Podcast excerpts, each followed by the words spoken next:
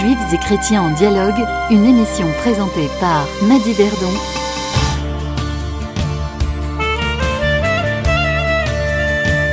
Bienvenue dans notre émission euh, Juifs et chrétiens en dialogue. Aujourd'hui, j'ai le plaisir d'accueillir Sandrine Caneri, chrétienne orthodoxe bibliste, représentante de l'Assemblée des évêques orthodoxes de France pour siéger au sein du comité directeur de l'amitié judéo-chrétienne de France. Bonjour Sandrine. Bonjour. Euh, vous avez étudié la tradition juive, je crois, à Aix-en-Provence ainsi qu'à l'Université hébraïque de Jérusalem, c'est Oui, ça tout à fait. Oui, vous êtes hébraïsante donc. Et puis, euh, à l'amitié judéo-chrétienne euh, de France, vous êtes également vice-présidente. Voilà, tout Voilà. à fait. Donc vous êtes vraiment en lien entre orthodoxie, église orthodoxe on va dire, et euh, amitié judéo-chrétienne, et donc Ah, judaïsme. Voilà, tout à fait. Oui. Alors vous êtes orthodoxe et française. Est-ce que vous êtes orthodoxe parce que vous êtes née dans une famille euh, pratiquante, orthodoxe chrétienne, ou est-ce que vous êtes devenue orthodoxe par choix? Alors c'est une bonne question. Euh, je peux dire que j'ai choisi cette tradition qui me semblait être une grande tradition, euh, du fait que j'ai une famille qui n'est pas croyante et pas vraiment pratiquante, pas du tout pratiquante. Je suis pas du tout née dans un, milieu chrétien pratiquant, donc j'ai fait mon chemin, j'ai choisi mon chemin. Voilà. Je suis la seule d'ailleurs de tous les enfants de cette famille à avoir une pratique et un engagement religieux très très fort. Et il se trouve que j'ai un père qui est né au Caire, qui a vécu euh, toute sa vie, toute sa jeunesse au Caire. J'ai des, mes grands-parents enterrés au Caire, donc dans un milieu arabe euh, et très oriental. Oui. Mon père parlait arabe. Mhm. Et ce n'est sans doute pas un hasard si effectivement je- j'entre, j'arrive dans une église orthodoxe de langue arabe et qui s'appelle l'église orthodoxe d'Antioche, puisque je suis rattachée au patriarcat d'Antioche. Ah, Donc c'est oui. certainement pas un hasard. Je ne, je ne suis pas allée par exemple dans une église orthodoxe rattachée à un patriarcat russe ou grec, Oui, mais oui. chez les Antiochiens. Il n'y a jamais de hasard. Voilà. Et donc je pense que cette tradition arabe de mon père, euh, comme on dit en hébreu, euh, Zechono lebracha, hein, que Oui. qu'il soit béni euh, puisqu'il est, il est né au ciel. Voilà, que cette tradition, il me l'a transmise d'une manière culturelle, je dirais, puisqu'il n'y avait pas de foi vraiment, il n'y avait pas de religion, Oui, mais d'une manière culturelle, il m'a transmis quelque chose de très fort au niveau oriental. Et, et il- quand il m'écrivait, puisque parfois il se déplaçait, il m'écrivait comme des apophthegmes, comme les Ah oui. apophthegmes des pères du désert. Ah oui. Et là, ça, ça m'est rentré, voilà, ça m'est rentré et je l'ai toujours eu, je l'ai jusqu'aujourd'hui. Je vais vous poser une petite question subsidiaire. Qu'est-ce qu'il a pensé de votre euh, rattachement à l'église orthodoxe? Eh ben, il ne l'a jamais su, entre guillemets, Ah. parce qu'il est né au ciel avant. Ah, Voilà, parce que je l'ai perdu, j'étais jeune, voilà. oui, oui. Donc il ne l'a jamais su. Enfin, il le sait certainement dans la lumière aujourd'hui, mais je pense que voilà, je pense qu'il aurait été pas plus. euh, oui, ça ne l'aurait pas dérangé. Non, je pense pas. D'ailleurs, vous l'auriez rejoint, donc, comme vous le disiez, quelque part. Voilà, quelque part, je l'aurais rejoint. il l'aurait Voilà, ressenti. Tout à fait. Et euh, ma, ma mère et mes frères et sœurs n'ont ça ne leur a posé aucun problème, aucun, puisque il n'y avait pas de choix. Donc moi j'ai fait un choix et au contraire ma mère disait ah mais c'est très je suis allée une fois dans un baptême orthodoxe c'est très ah mais c'est très joyeux c'est très riche il y a une belle liturgie enfin elle était plutôt euh, Oui. très bienveillante et assez enthousiaste Elle est partie, elle aussi. elle aussi elle est partie oui. Alors, est-ce que vous pouvez nous définir l'église orthodoxe? On la connaît pas très bien. Je pense qu'on mélange un petit peu tout. Alors, l'église orthodoxe en général et puis celle de France en particulier. Alors, je vais vous donner, euh, pour essayer de définir l'Église orthodoxe, parce qu'évidemment c'est une définition très difficile, et que je ne suis pas une théologienne, euh, voilà, de grande. euh, Oh, mais on va Euh, comprendre. envergure, vous allez voilà. nous- oui. Mais je vais vous donner carrément là une citation de Serge Bulgakov, qui lui est un très grand théologien, un des fondateurs de l'Institut Saint-Serge à Paris. Et voilà ce qu'il disait. Il disait l'orthodoxie est l'Église du Christ sur la terre. L'Église du Christ n'est pas une institution, mais une vie nouvelle, avec le Christ et en Christ, mue par le Saint-Esprit.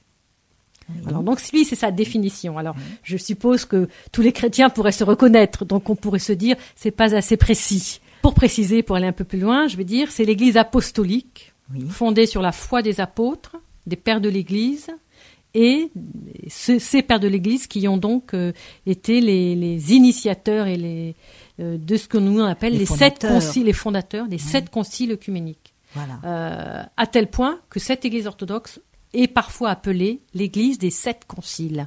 Mhm. Voilà. Donc là, c'est la, voilà la définition, je dirais la plus précise peut-être pour un Oui. protestant ou pour un catholique, c'est ça.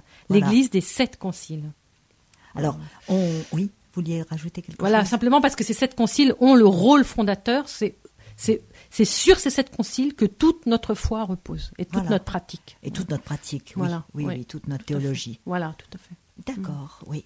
Alors, est-ce que cette église, euh, cette église orthodoxe, alors l'église de France, Alors l'Église de France, c'est au départ, hein, donc depuis la, le milieu ou, ou la fin du 19e siècle, est une église de personnes qui ont émigré. Donc euh, les premières euh, petites communautés orthodoxes en France viennent de Roumanie, euh, de Russie et de Grèce. Hein, donc c'est les trois premières euh, communautés parce que il y a eu des ambassades, il y a eu des familles, il y a eu euh, malheureusement la révolution de 1917 en Russie, euh, 1920 euh, pour les Grecs. Donc il y a eu toutes ces émigrations qui fait que des communautés se sont retrouvées et ils ont voulu ben, vivre simplement leur foi. Bon. Et petit à petit, euh, donc les émigrations après se sont succédées parce qu'après il y a eu le Liban en 75, Oui, la Syrie, oui, etc. oui, Donc et ça les- ne cesse. Et ça ne cesse. Hein, Ouais. et, bon. et donc ça s'est grossi, grossi, grossi. Et à ces communautés se sont joints des, des chrétiens euh, de, de France, qui pouvaient éventuellement être de l'Église latine au départ, mais qui pouvaient aussi n'être rien, Oui. euh, et qui ont senti que conversions. voilà, Ouais. que là où certains voilà seraient peuvent aller dans l'Église latine venant de rien, eh ben ils vont directement dans l'Église orthodoxe. Et il y en a beaucoup. Ah oui, euh, j'allais vous demander Mm. justement, est-ce qu'il y a des euh, catholiques qui euh, deviennent orthodoxes Voilà. que- Donc il y en a qui font ce choix. qui font ce euh, choix. qui font ce choix, euh, soit parce qu'ils se sont jamais sentis très à l'aise, Oui. soit parce qu'ils ont un cœur un peu oriental, peut-être comme voilà, comme mon oui, oui, histoire. comme vous, oui. Euh, chaque chaque chemin est complètement unique, donc euh, Voilà, bon, on peut oui. pas. Puis on reparlera tout à l'heure euh, du dogme. Peut-être Voilà. que le dogme, les dogmes de l'Église catholique ne leur conviennent pas forcément. Ben, c'est-à-dire que autre chose. voilà, c'est-à-dire que l'Église catholique a surajouté des dogmes là où, il- pour nous, selon notre voilà, notre foi, c'était pas utile. Voilà, et que donc, quand on surajoute, on perd quelque chose de l'essence ou de l'essentiel. C'est Ah, notre vision C'est votre vision, Voilà. oui, oui. enfin, oui. on peut perdre. Je dis pas qu'on le perd automatiquement parce que, mais voilà. Donc, euh, Oui. il n'y avait pas besoin de rajouter d'autres dogmes. Alors, est-ce que l'Église orthodoxe est hiérarchisée, est unifiée et hiérarchisée? Alors, elle, elle a, elle a une hiérarchie très importante, unifiée bien sûr.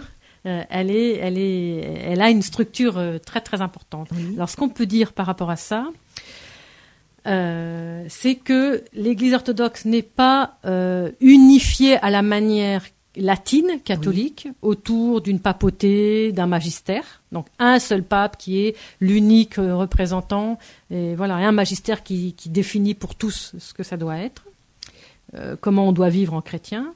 C'est une communion d'églises. C'est pour ça quand vous dites l'Église orthodoxe, bien, C'est j'ai envie de dire les, Les églises. églises, Voilà. Oui. Nous, on, on- quand on prie, on a des grandes litanies pour chaque liturgie, chaque office.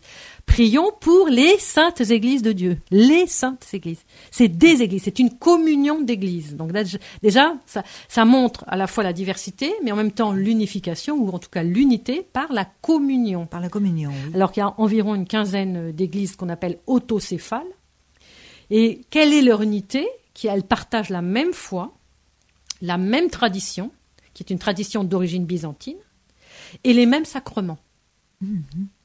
Et la diversité s'appuie, est davantage liée aux différences culturelles et à des coutumes.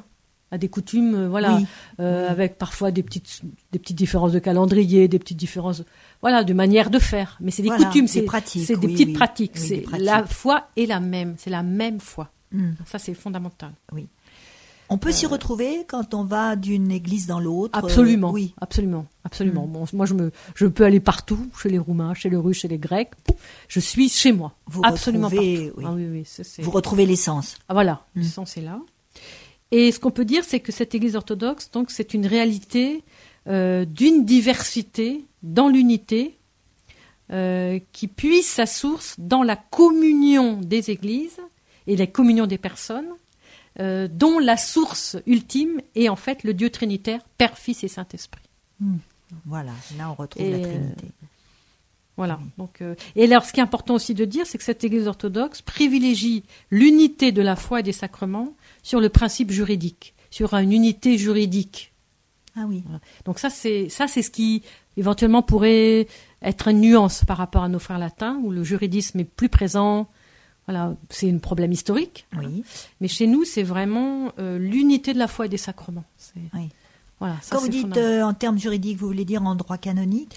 Euh, par exemple, ou le fait, par exemple, que, et il se trouve que c'est comme ça, hein, mais euh, là, il faudrait voir avec le pape François actuel, que la papauté, depuis je ne sais pas combien de siècles, parce que je ne suis pas une historienne précise de l'histoire de l'Église, euh, a droit juridictionnel sur chaque baptisé.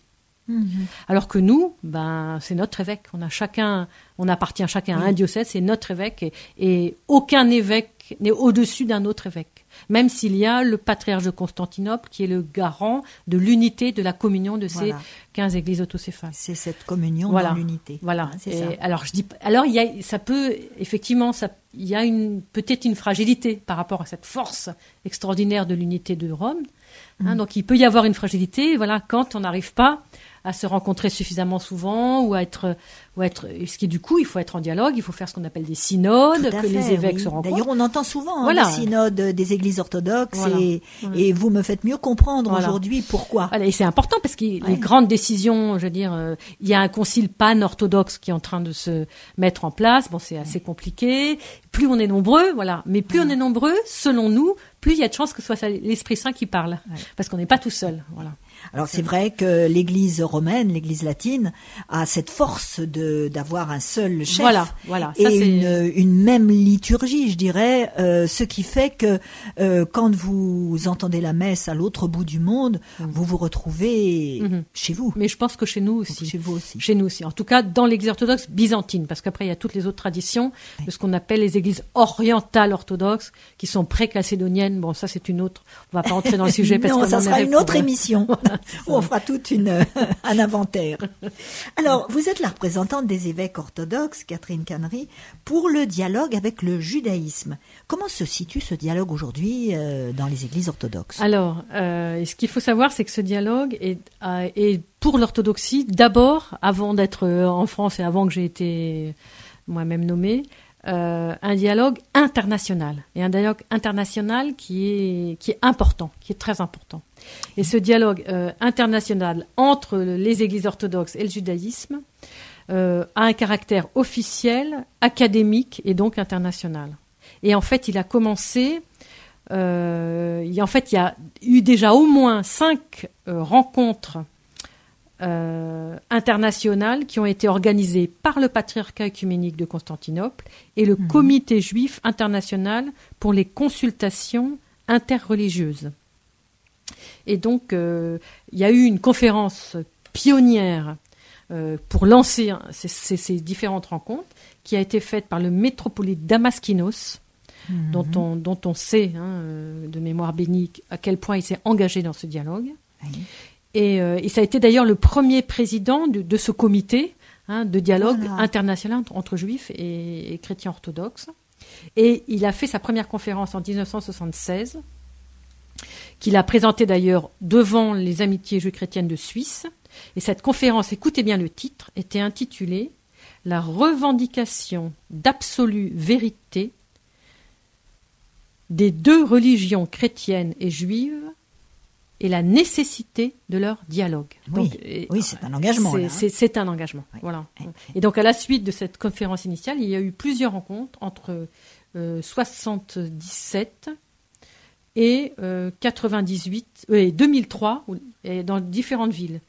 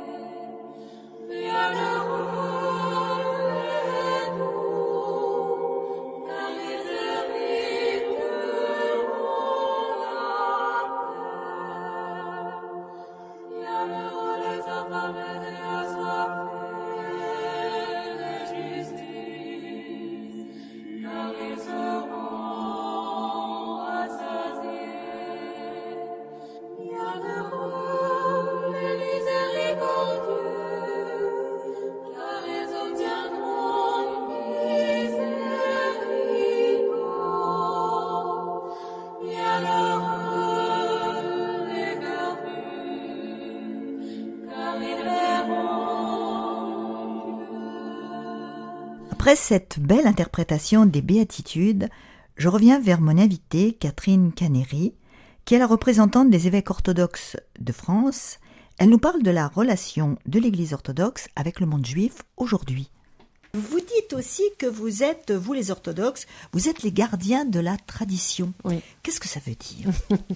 Oui, ça c'est une phrase euh, qui, est- qui nous est familière. Comment dire euh, nous, nous sommes, nous sommes euh, très, très fervents par rapport à, à l'Église des origines. Nous sommes ceux qui avons préservé, gardé le, le patrimoine de l'Église indivise. Donc de des mille premiers euh, ans, le premier millénaire, moi je dirais même des 800 premiers Oui. premier siècle de- de- du christianisme, où là, il y a toute la, dire, la substis- substantifique moelle de qu'est-ce que c'est que le christianisme, en plus avec ces conciles qui petit à petit vont se, se dé- développer à partir de 325 euh, jusqu'en 787.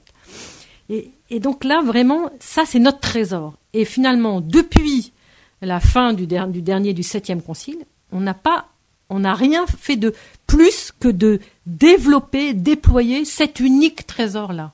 Et donc, dans ce sens-là, on a vraiment gardé. C'est-à-dire que tout ce qu'on va dire aujourd'hui va être une, une déclinaison. Oui. Euh, je ne vais pas dire une répétition, parce qu'on n'est pas quand même, excusez-moi le terme, des ânes euh, à répéter comme, euh, comme on apprend à l'école. Oui, Mais- on verra qu'il y a aussi de l'ouverture. Voilà, il y a, y y une déclinaison, c'est comme on dirait un peu thème et variation. Donc Oui. il y a un thème où tout est concentré, et puis après il y a des variations qui, est, qui, qui s'adaptent à l'époque. Euh, Oui. On est aujourd'hui au XXIe siècle, on ne peut pas parler tout à fait pareil. Mais le dépôt de la tradition est là, et, nous nous ne dirons rien de plus que ce dépôt, sinon de l'adapter au monde moderne et d'ouvrir, d'ouvrir de manière à ce que ben, l'homme moderne d'aujourd'hui se reconnaisse dans ce trésor qui est pour nous mais in- inépuisable et inégalable. Donc on va pas inventer qui suis-je moi pour dire, euh, je sais pas, pour faire des des grandes choses de théologie, alors que euh, y a des très grands pères de l'Église, des grands théologiens bien plus euh, érudits que moi, qui ont dit des choses bien supérieures. Donc, euh, donc je, je n'ai qu'une chose à dire, c'est à montrer que j'ai compris ce qu'ils ont dit Voilà, et à le dire dans mon langage et, et dans mon langage qui fait que mon voisin en face, qui vit à côté de moi, va comprendre et va adhérer parce que ça va lui parler. Voilà. Oui. Donc, donc, donc il faut beaucoup assimiler. Donc on est beaucoup dans la lecture des pères de l'Église, beaucoup, dans, la travail, liturgie, dans l'approfondissement. dans l'approfondissement et dans la tradition aussi orale. Donc on a une tradition orale qui est très forte. Nous connaissons, pratiquement tous les orthodoxes connaissent tous les tropères des douze grandes fêtes de l'année par cœur. Oui, c'est-à-dire Voilà. les tropères. Les tropères, c'est, on dirait, une petite strophe liturgique qui Oui. est, j'ai envie de dire, le- l'éclairage De, De la fête. oui. Hein, voilà, donc. euh, et Ah c'est, c'est avec dans chaque tropère un contenu théologique extraordinaire. Voilà. euh, Donc, les, on peut dire que les orthodoxes s'appuient essentiellement sur les pères de l'Église et les et conciles, les sept conciles, qui ont voilà. été. euh, absolument. mais alors, Mm. euh, ces pères de l'Église, alors on va en parler parce que c'est important. hein. Oui. Et c'est important. D'abord, qui sont-ils? Est-ce que euh, ce sont ceux dont on parle? Est-ce que c'est plus large? Parlez-nous un peu de ces pères. Alors, de manière, euh, d'abord, les pères de l'Église nous sont communs à toutes les églises. Ça, il faut pas l'oublier. Oui, oui, ça c'est sûr. Donc ça, c'est très important. Euh, donc on, on- on peut dire que les pères de l'Église, ce sont ceux qui viennent tout de suite après les apôtres. Donc, euh, pratiquement un des premiers, c'est Clément de Rome. hein.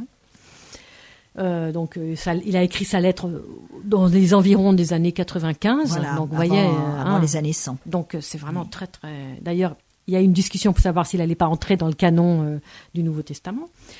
Et le dernier, ben, c'est un des grands théologiens d'aujourd'hui. Donc c'est pour dire que les pères de l'Église, ça peut aller, ça, ça va normalement jusqu'à aujourd'hui. Voilà, voilà. Oui. Mais les pères de l'Église au départ, si on veut expliquer un tout petit peu, communément. communément que- appelés, c'est ceux qui ont fécondé la foi de l'Église et qui ont été, pour euh, bon nombre d'entre eux, les évêques, les évêques des responsables de ces églises.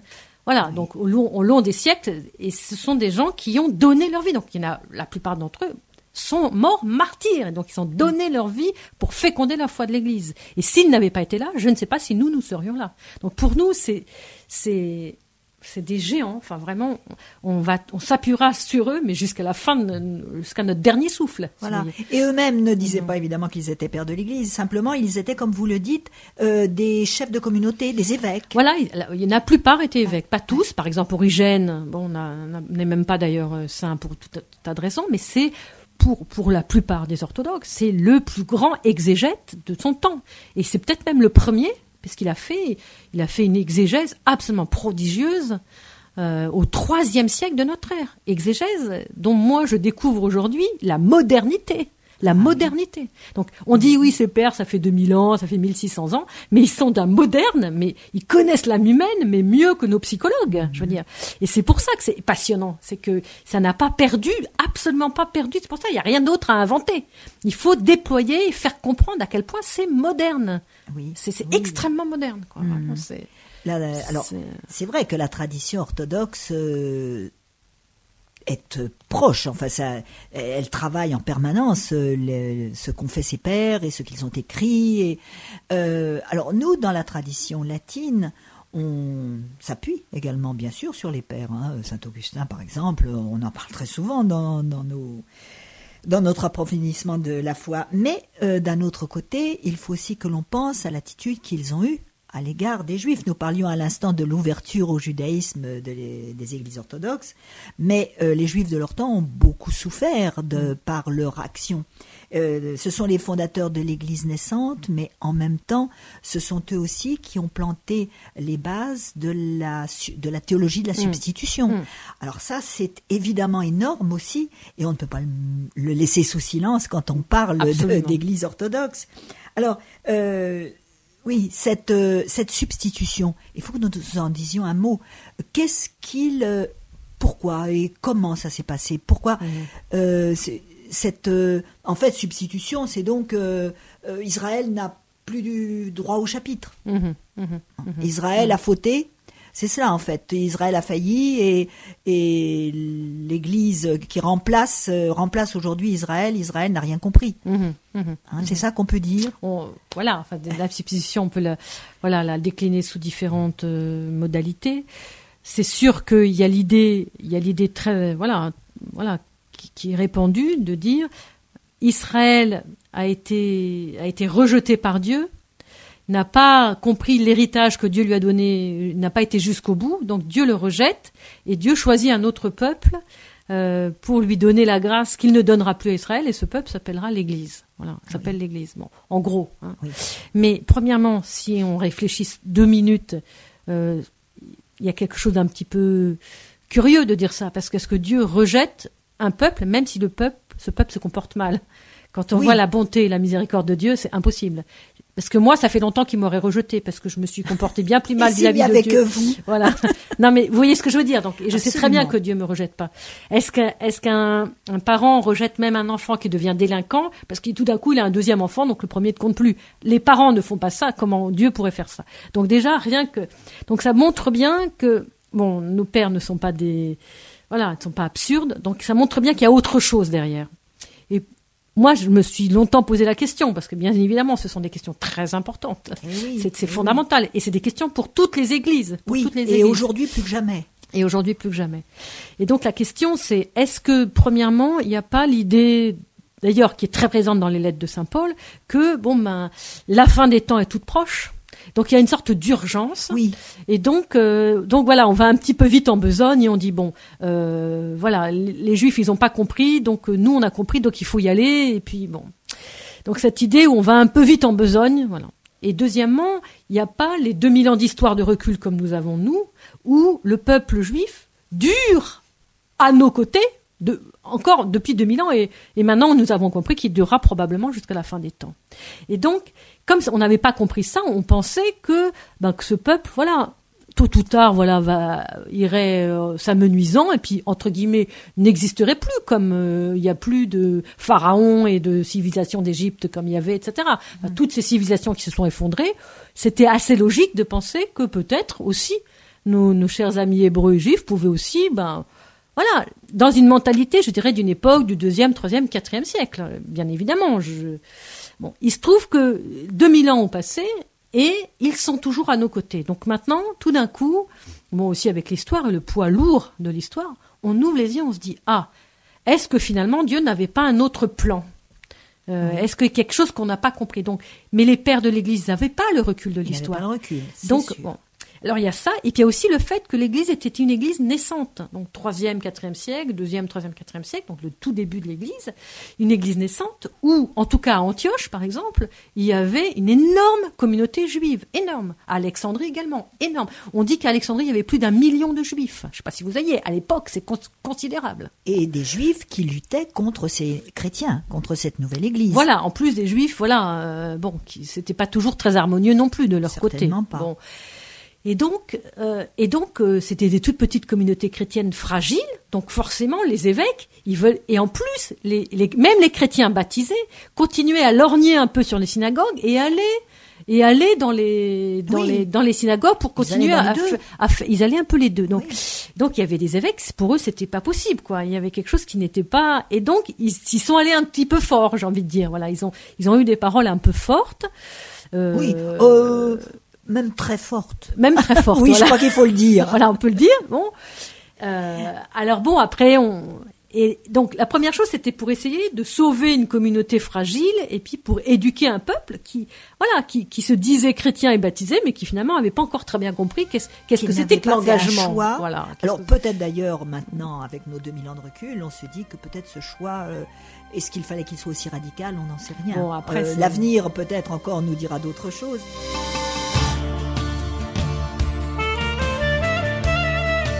C'est ici que prend fin la première partie de notre rencontre avec Sandrine Cannery. Nous la retrouverons la semaine prochaine et en attendant, je vous souhaite une très bonne semaine.